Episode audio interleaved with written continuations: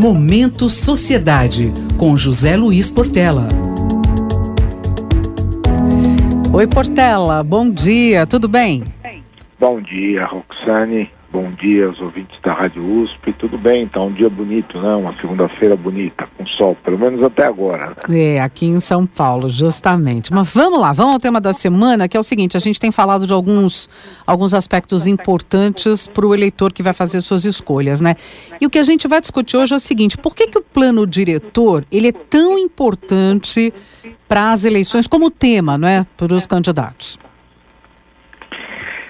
Plano diretor é importante porque ele é uma das políticas públicas mais importantes e ele vai ser uh, revisado em 2021. Portanto, o prefeito e a nova, nova Câmara, que será eleita agora em novembro, uh, deverão fazer essa uh, revisão fundamental.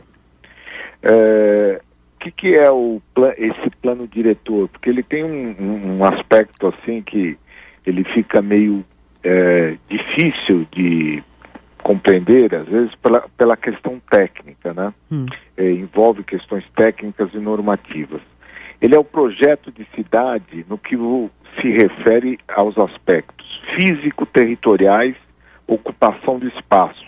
É, é, ele é para onde a cidade vai crescer e como vai crescer, né? Está na Constituição, né? No parágrafo 1 do artigo 182, como instrumento básico de políticas de desenvolvimento e expansão urbana. E depois foi regulamentado pelo Estatuto da Cidade, em 2001. Então é um processo de planejamento municipal. E qual o problema? As pessoas ficam distantes dele por esse aspecto.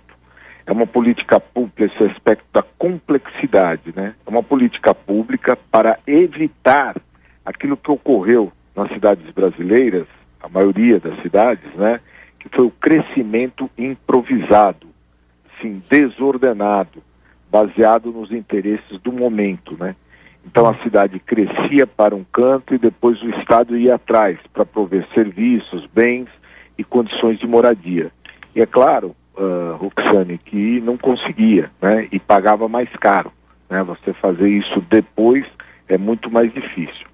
O plano diretor ele junta os aspectos físico-territoriais, quer dizer, né, as condições de ocupação do espaço, com os objetivos sociais, econômicos e ambientais. E esses ambientais agora ganharam muita força né, nos uhum. últimos anos, né, o que é correto. Então é um instrumento estabelecido na Constituição de 88, regulamentado pelo Estatuto da Cidade, como nós dissemos e trata desse desenvolvimento socioeconômico e a organização espacial. Uhum. É, na verdade, para onde vamos na cidade, né?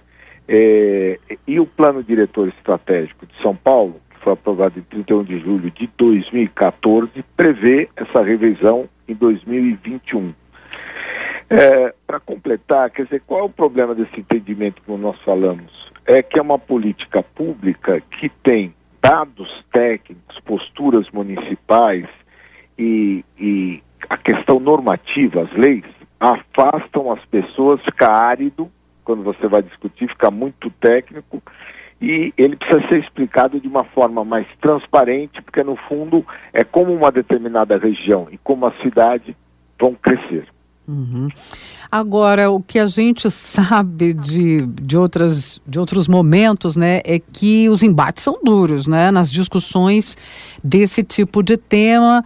E o que se costuma dizer, aí eu quero saber o peso disso, se é realidade ou não, é que os interesses econômicos, a pressão de alguns setores econômicos pesam muito, né?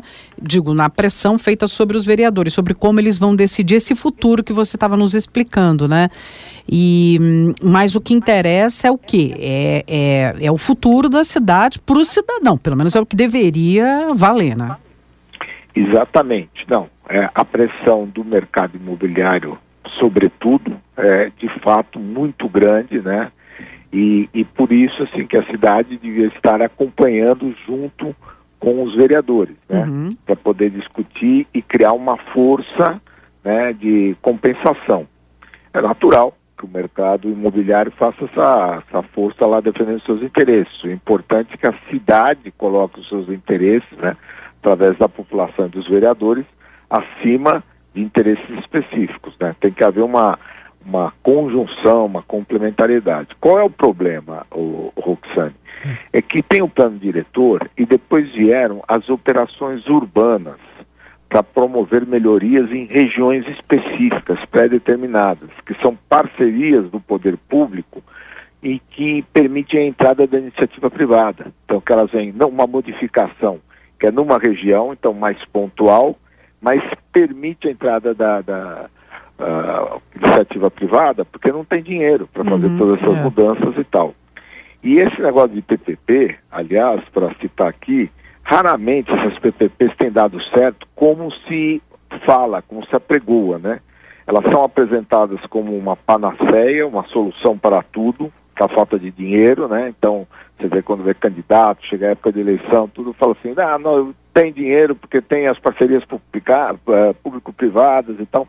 Então funciona assim como uma solução mágica uhum. que depois não acontece porque também tem esses interesses todos.